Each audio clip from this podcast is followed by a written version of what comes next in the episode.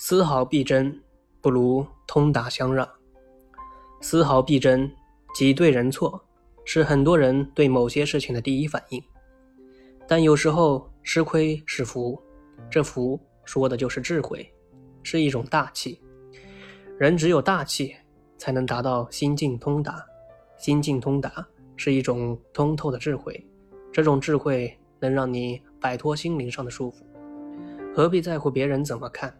何必去跟别人解释你为何待人受过？修炼心境就是修炼人生。弘一法师在和他的善友们沟通时，一向主张多审视自己的言行。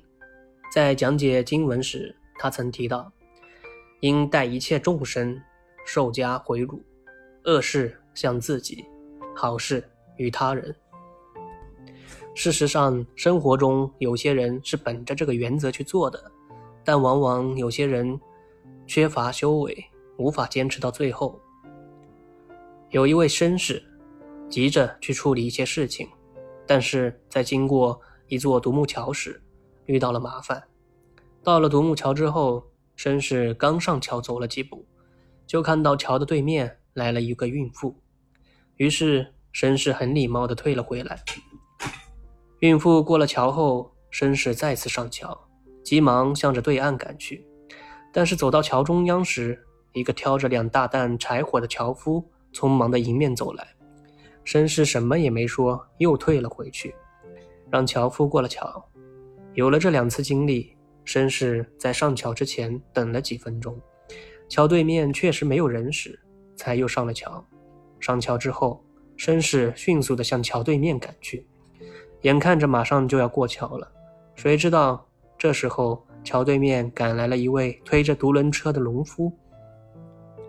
绅士觉得自己马上就要过桥了，而且已经让过两个人了，不应该再让了。于是摘下帽子，非常有礼貌地向农夫说道：“尊敬的先生，你看我马上就要下桥了，能不能先让我过去呢？”农夫生气地说。难道你没有看到吗？我正急着去集市呢。两人协商不妥，于是争吵起来。这时候，和尚使来了一叶小舟，舟上坐着一个胖和尚。于是，二人同时叫住和尚，让和尚来评评理。和尚两手一合，看了看农夫，问道：“你真的那么着急过桥吗？”农夫说：“我真的很着急，晚了怕赶不上集了。”和尚说道。既然你那么着急赶时间，为什么不给绅士让一下路呢？只要你稍微让一下，绅士过去了，你不就可以早点到集市了吗？农夫无看无话可说，但还是不愿意让路。这时，和尚对绅士说：“你为什么让农夫给你让路呢？仅仅是因为你快到桥头了吗？”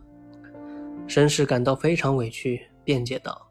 在此之前，我已经给两个人让过路了。如果这样一直让下去，我可能永远过不了桥。和尚反问道：“那你现在过去了吗？